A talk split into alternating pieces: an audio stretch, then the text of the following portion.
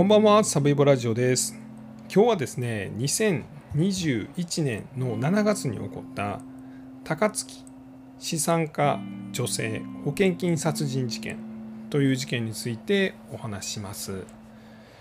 この事件はですね、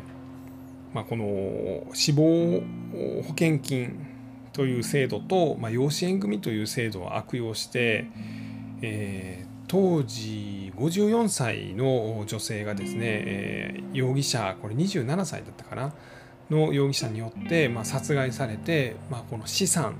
を奪われて、まあ、さらにこの死亡保証金保険金を、まあ、あの保険会社からまあ騙し取ろうとしたという、まあ、そういう事件です。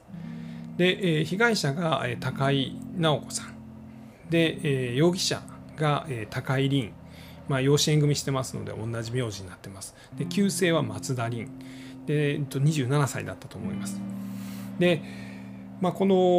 この2人がですね、まあ、こう出会って、まあ、最初は保険外交員とお客さんという立場なんですが、まあ、それがですね、まあ、多額の、まあ、この保険契約を結んで、まあ、さらに養子縁組まで、まあ、結んでですねで最終的にはこの男によって、まあ、この女性の方が殺されてしまったんじゃないかと、まあ、いうような事件です。少し前ぐらいまでめっちゃ報道されてましたんでこの結構男前の容疑者ですよねあの顔を覚えてるという方も多いんじゃないでしょうか。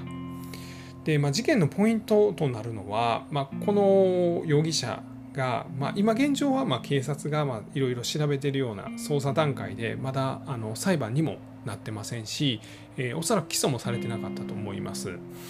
なので、まあ、あの確かなことは言えないんですけれども、まあ、この捜査段階でもいろんな報道が出てきてましてですねこの容疑者がまあいろんな工作をしていたとまいうところは見られています。で、えーまあ、未だ謎なのはですね、まあ、なぜこの多額のですねこの保険金保険契約をまあ結んでたのかとなぜこの年齢差のある2人がですね養子縁組をしていたのか、まあ、この辺りのこの部分ですねはまだ分かってないです。でそれはまあこれからちょっと調べが進んでいく上でですね、まあ、こう明らかになってくる部分もあるんだとは思うんですけれども、まあ、現状分かっていることをちょっと今日はまとめていきたいなと思っています。では、えーまずはこの2人の出会いから事件の経緯をお話ししていきます。えーっとこの容疑者の方ですね、えー松田凛、旧姓松田凛という容疑者は、もともと関西学院大学で、まあ、高校もそのいわゆる大阪・関西でいう関学ですね、あのの、まあ、アメフトをやってました。高校まで確かやってたんですよね。で、えー高校時代は全日本にも選ばれるぐらいの、しかもクォーターバックやったかな、スター選手ですよね。まあ、ですが、えー頭のですね脳の血管がもともと細いような、まあ、体質ででそれでまあぶつかった時やったのか、まあ、クラブの練習中なのかにですね、まあ、倒れてしまってで、まあ、お医者さんに見てもらったらあなたこのままやったらあのこのままアメフト続けてたらあの命に関わるよっていうことを言われてですね、まあ、アメフトの、まあ、有能な選手だったんですけど、まあ、それはちょっと断念してでコーチになったりとか、まあ、そんなことしてます。で、まあ、大学を卒業して保険会社に入りましてこれ容疑者の話ですね容疑者の。で、えーさらにその保険会社外資系のですねなんか結構有名な保険会社にヘッドハンティングされたということなんです。それが2018年です。でその会社の保険営業マンなんか何やったかなプレデンシャルかいうなんか保険会社なんですよね。なんかこう外資系のできそうなかっこいい保険外交員さんがいらっしゃるとこなんですけども、まあ、そこに入ってました。で、えー そこのま保険外交員としてこの被害者の女性とま知り合います。で2人はですね知り合って2020年2月にですね、えー死亡保障1億円の保険に加入します。で、まあ、1億の保険って、まあ、ぶっちゃけ殺される時に入るやつやんって思思っちゃうんですけども、まあ、実は簡単には入れないそうなんですね。で、まあ、保険ってなんか年収とか、まあ、資産とかの割合があってですね、まあ、審査があるんですねなので高額な保険に入るためには、まあ、それなりの資産とそれなりのまあ収入がないとあかんと、まあ、ですがこの入ったんはこの被害者の方で高井直子さんの方なんですけどももともと資産家の子供さんであったとで自身もまああの銀行で長らく勤めてはったということで、まあ、この死亡保障1億円の保険にま加入します。でまあ2020年の6月なんですねこの容疑者の方はまあ保険の外交員としては上位1割ぐらいの、まあ、トップセールスマンでした。まあ、何でもそうですよね会社の中で上位1%ぐらいに入るって、まあ、できるやつですよね。まあ、僕なんてもうほんまにそんなん無理ですよね。上位どころか下の1%に入らないようになんとかその下をこう蹴落としてやろうとしてるぐらいなんですけども、まあ、それぐらいできる保険外交員でした。で、まあ、このそれこそこの高井直さんには1億の契約を結んでるわけなんですけども、まあ、やり方がちょっと強引だったいうふうなことは言われています。まあ、例えば言われているのはあの結婚あのあなたのことが好きで結婚したいんですと。で、まあ、よかったらこの保険入ってくれませんかとか、まあ、ちょっと結婚をちらつかしたりとか、まあ、強引な契約でその保険契約を結んでました例えば友達とかはですねあの健康診断行ってもらうだけでいいから、まあ、みたいなことで保険加入させたりとか僕も昔そんなのあったんですけどね、まあ、その話ちょっと置いといてでまあそんなん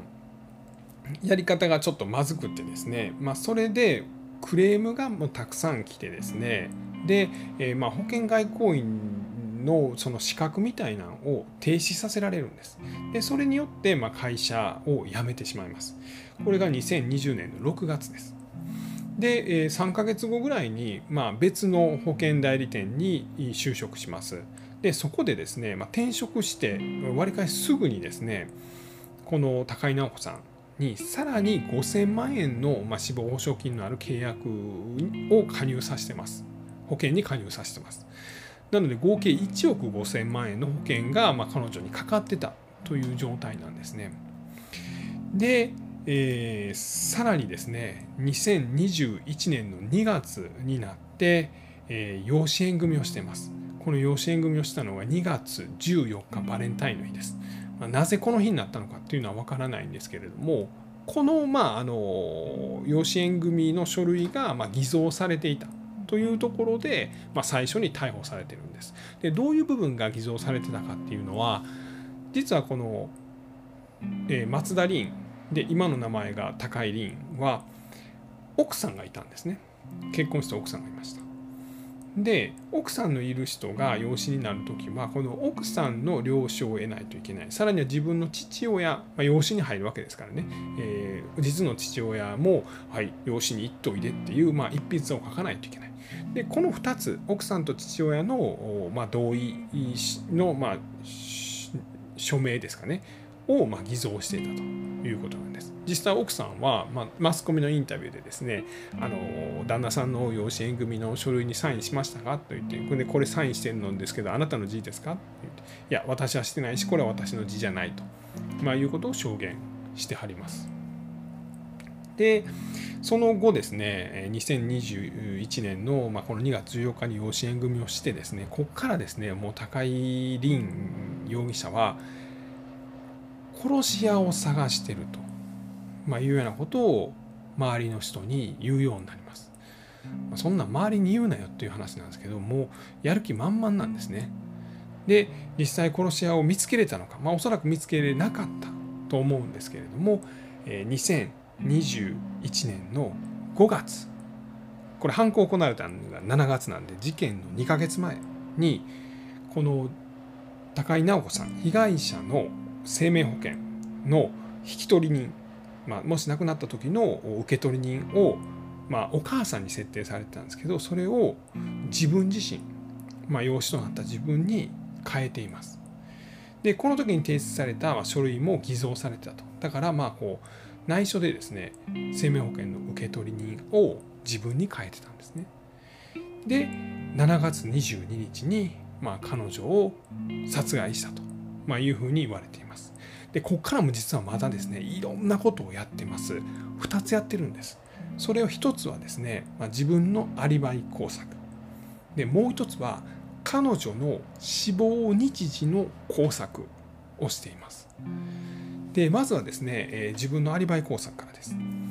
えー、この容疑者の男は、えー、7月22日に自宅のマンションを出ました。でその時に、ま、東京に住んでるんですね。東京の家賃30万のタワマンに住んでました。でそこから出てくる時にスマホを部屋の中に置きっぱなしにしてさらに女装して出てきます。でなんでスマホを置きっぱなしにしたかというとスマホの位置情報によって自分のアリバイを主張しようとしていたというふうに言われています。スマホを見てくださいよ。ちょっと東京にいるじゃないですか。家にいるじゃないですか。え防犯カメラになんか家から出てきた人が映ってる？え？女性の格好してるでしょ？妻です。って言おうとしたと。でもこれちょっと無理があるというか、まあ、アメフトやってたぐらいなんで、まあ、がたいもいいですし、まあ、結構ねあのシュッとしてましたんで、まあ、女性って言われたらうん無理みたいな感じなんでしょうね。で、まあ、女装して出てきます。でさらにですね行く先々で、まあ、着替えをしながら新幹線に乗って大阪の高槻これ被害者の女性が住んでた、ま、家にやってきます。で今ってすごいですね一回昔渋谷のハロウィンで軽トラひっくり返された、まあ、あの若者たちによってこうあのハッピーハロウィーンみたいなこと言いながら軽トラひっくり返した事件覚えてらっしゃいますか？あれあのひっくり返した人間全員身元バレてしまいましたよね。あれ渋谷からのですね防犯カメラを全部解析してですねあの全員家バレしたっていう話なんですよね。怖って思うんですけどね中国かっていうふうに思ったんですけどもう今それができちゃうんですよね。だからこの高井凛、まあ、まず旧姓松田凛容疑者がですねこの東京から出て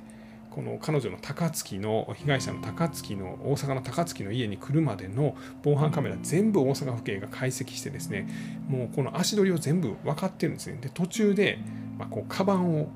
買ってんのをまあ、確認したりとか、まあ、そんなんも分かってます。で包丁を持ってるちょっと一瞬出したみたいなのも分かってます。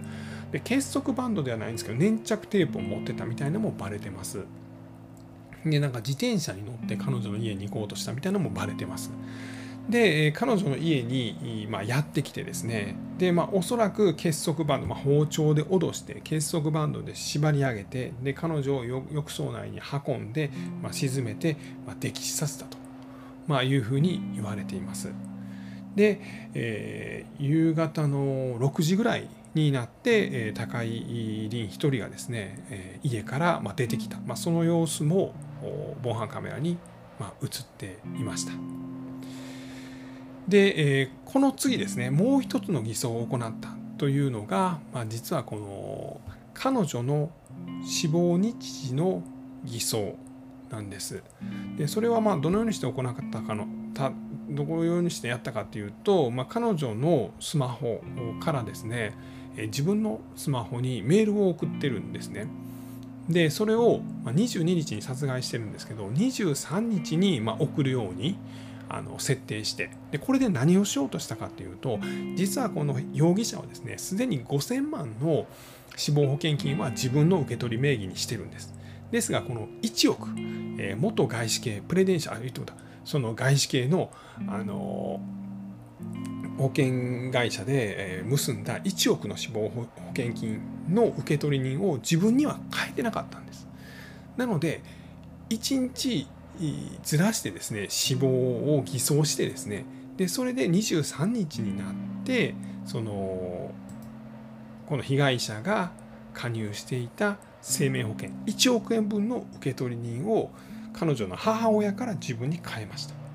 でおそらくこれはですね多分彼女と会わないとなんかそういうことがなんかできないみたいなのがもしかして何かあったんじゃないかなと僕は勝手に思ってます。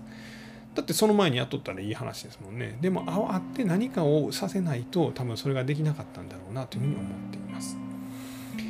で、えーまあ、この残念ながら殺害されてしまっただろう高井直子さん57歳の女性はですね26日7月26日になって、まあ、こう親族がですね家やってきてで遺体をま発見しました。でその時に、ま結束バンドがま手のどちらかだったかなに、ま、結ばれているような状況を見てですねでそれで、まあ、あの大阪府警がこれは殺人事件じゃないかというふうに、まあ、捜査を開始しました。でそこからぐるっと、まあ、1年ぐらい経ってですね2022年の7月の20日に、え養子縁組の書類を偽造したと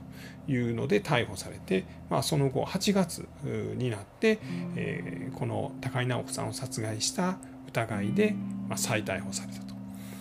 ここまでがまあ今分かっていることです。で現状ですねこの容疑者は、黙秘してます。で逮捕前に、まあ、1年間ぐらいですね事件があってから逮捕されるまで1年ぐらいあったんですけど、まあ、この辺で結構マスコミもですね怪しい怪しいみたいな風になっててですね何度かえー、この容疑者をインタビューしてます。でその容疑インタビューもですね結構堂々とした感じで答えててであなたは関わったんですか？全く関わってないんですか？みたいな風に聞かれたら関わってるかもしれませんねみたいな感じでなんかこうひょうひょうとして聞いてるんですね。でまあもともとこの容疑者ですねこのアメフトやってましたんで、まあ、知り合いもいっぱいおるわけですね。でそのアメフト関係の知り合いみたいな人がですね、まあ、このあいつなんかそんなんしたらしいでみたいな話になって、まあ、たまたま会った時に、まあ、こう真意を確かめようとしてですねお前さ人だけは殺すなよみたいな風にちょっと釜をかけるというか、まあ、そういう言葉を投げかけたんですね。ほんなら普通えなんすか？そんなことするわけじゃないないじゃないですか。とかまあ言うんかなと思ったらえなんで知ってるんですか？なはははみたいな。怖みたいな。なんかそういう受け答えをしたみたいな。そんなことも言われています。で、まあ、動機の部分なんですけれども、まあ、動機は結構まあ分かりやすくてお金のためというふうに言われています。で、えっ、とこの容疑者はですね、えーもともとこの外資系の保険会社ではトップセールスマンでした。で、その時はですね、給料がま月100万ぐらいあったっていうふうに言われてます。で、まあ、結婚もましてましてですね、で都内の家賃30万ぐらいのまマンションに住んでました。で、えー、さらにですね、まあ、こう都内の、まガールズバーみたいなところに結構行っててですね、まあ、そこで働く女の人になんかこういろんなブランド物とか宝石とかをま貢いでたというふうに言われています。さらに自身はですねインスタグラムやっててですねランボルギーニですかねあのスポーツカーの。あれが、5000万ぐらいするのかな。なんかそんなんをですねインスタグラムにですね載せてですね車買ったみたいな、えー、後ろ富士山バックで黒のランボルギーニそこのちょっとに腰掛けてですね車買ったみたいな。そんな写真を載せたりとかあとブランド品の紙袋をいっぱいですね車のあのなんか助手席にこう入れ入れようとしているような写真を上げてですね、えー、いっぱい買い物乗るかなみたいなこう車に乗るかなみたいなそんな写真を上げたりしてます。でまあ、なんでそんなお金持ち自慢するのかなとは思ったんですけど、まあ、お金遣いも荒かったし、まあ、遊びもめちゃくちゃお金使ってたし住んでるところもすごかって、まあ、外資系におった時はなんか金回ってたかもしれないですけど、まあ、強引な営業がバレてクレームが来て、まあ、辞めなきゃならなくなって、まあ、さらにあんまりこう給料の高くない保険代理店に勤めて、まあ、その辺りからどんどんどんどん困窮していってですねでついにこういう犯行に及んでしまったんだろうと、いうふうに言われています。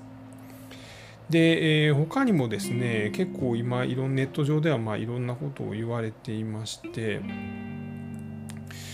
例えばあそうですねあの養子縁組を犯行後に解消しようというふうにしていたっていうのも出てます。でまあこうなんでそれをするかっていうと、まあ、この遺産相続で、えー、まあ、揉めんようにですねもう死んだ時に養子だったら遺産は相続できるんですけどさらにそこから養子縁組をもうあの何ですかなくしたらですね、えー、その遺産分配みたいなんで、まあ、揉めないようになるからなのかおそらくそんな理由でこの養子縁組の解消法解消を家庭裁判所にま申請してたみたいなことも報道されてます。まあ、ですがこれはまだあの、ま、受理されてないみたいなところがあるので、まあ、今後どうなるかっていうのはちょっと報道を見ていきたいなというふうに思っています。えー、そんなところですね。で僕もですね結構その先ちょろっと言いましたけどなんかこうまあ、保険の外交員の方って本当大変ですよね。まあ、やっぱこうあれをどんだけ契約するかによってその営業成績みたいなのが決まってきてでそれがその直接ですねその給料に関係してくるみたいなところがあるんで、まあ、なんとか保険の契約を取りたいっていうことで昔ですね僕はあの実家に住んでたあれ中学校か小学校ぐらいの時ですかね隣のおばちゃんがあの保険の代理店をやってはったんです。まあ、保険のおばちゃんやったんですね。で、ある時おかんからですね、おい、サブイボ、おい、おいとは言わんか。サブイボ、あの、今日、あの、隣のあのおばちゃんが、あんたを病院に連れてくから、あのついていきや、っつって。え？っなんで俺病院行かなあかんの？って言ったら、まあなんか詳しいことは教えてくれへんのですけど、えねえねも病院行って健康診断を受けるだけ、おしっこ取るだけでらしいから、行ってきたらなんかドーナツ買ってもらえるから、行ってきって言って。行ったらまあそのなんかこうそれやったんですね。それ後で聞いたんかな。でその時になんかこう最、まあ、病院に行って健康診断を受けてで、まあ、おしっことか取って血までは取ってないかな。でなんかおばちゃんが「あ寒い僕ごめんなありがとうな」って言ってほんでなんかドーナツ一緒に買いに行ってなんかドーナツもねなぜかこうオールドファッションばっかりなんですよね。でそれを持たされてで「ありがとうなまたお願いするかもしらんな」みたいなことを言われて「あああドーナツありがとうございます」って言って家帰りました。でそのドーナツをなんか親父がねもしゃもしゃもしゃ食べてたの覚えてるんですよ。で後でそれ何も10年後ぐらいに聞いてなんか、あ、そういえば、なんかあれ、隣のおばちゃんに病院連れて行かれたけど、あれなんなんみたいなことを、まあ、おかんに聞きましたら、え、それあれやんか、あの、お隣のまるさん、あれ、保険の代理店やってはったから、なんか、何月の営業成績が足らんかったから、それでちょっとなんか、あんたの保険、あの、入ったんやつ、で、それはもう、こんなん言ったらええんかどうか分かりませんけど、その人のお金で、えー、保険契約を、取った風にまに見せかけてたわけですね、まあ、僕の名前使って。で、えーと、お金はだからその人が払ってたと。でまあ最後にはちょっとだけこう成績があったらなんかノルマ達成なのかなんかそういうところをまあそういうことを僕何回か協力しましたよ。2回か3回か。でその都度ねオールドファッションばっかりのドーナツを買ってくれる。それを親父がもしゃもしゃ食べてるんですよ。で実はそれなんでオールドファッションばっかりやったかっつうとなんかこうそのお隣のおばちゃんが、まあ、うちの親父と仲良くてでうちの親父に相談してであのほな寒い棒行かせるからって言ってである時はあの兄ちゃんも行かされてたんですけどでそれのお礼がまあ親父の好きなオールドファッションやったっていうことなんですね。俺らのドーナツはとは思ってたんですけどね、まあ、僕もオールドファッションをそれ何個かもらって食べてましたけどもさもさするんですよねオールドファッション。だから子供はなんかもっとなんかこうエンゼルクリームとかの方が好きやのなんかモサモサするんですよね。なんであのオールドファッションが好きやったんやとは思うんですけど。まあそんなことをちょっと思い出しました。えっ、とまあねあの亡くなった女性は本当にねあのかわいそうですしこの、まあ、容疑者ですね今のところ黙秘続けてるって言うてるんで、まあ、最終的にちょっとどうなるかっていうのは、まあ、今後の捜査をまあ見守っていきたいなというふうに思っております。あとですねそれ1個だけ気になるのはこの家の中を荒らされてなかったんですね。で封筒に70万円が入った封筒がそのままにされてたっていう報道があるんです。で70万の封筒って何っていうのがすごくちょっと気になってて、うん、これが何なんやろっていうふうには思うんです。もしかしたら、えー、2人はおそらくこの日に会うっていうことが決まってたんですよね。だってそこに追ってもらわんと、まあ、簡単に言ったら殺せないわけですから。でこの70万はそれに関係する要はその被害者側から何かをこう何かを伝えるためやったのか、まあ、要は金貸してくれよみたいな。ことでその70万やったら用意できるからっていうことやったお金なのかなんかちょっと分かんないんですけど。うん。その70万がちょっと個人的には気になっています。えー、もし何か分かったらまたお知らせしたいと思います。えー、こんなとこですね、えー、今日はですね、え、っと2021年の7月に起こった高槻資産家女性保険金殺人事件についてお話をさせていただきました。最後まで聞いていただきまして本当にありがとうございます。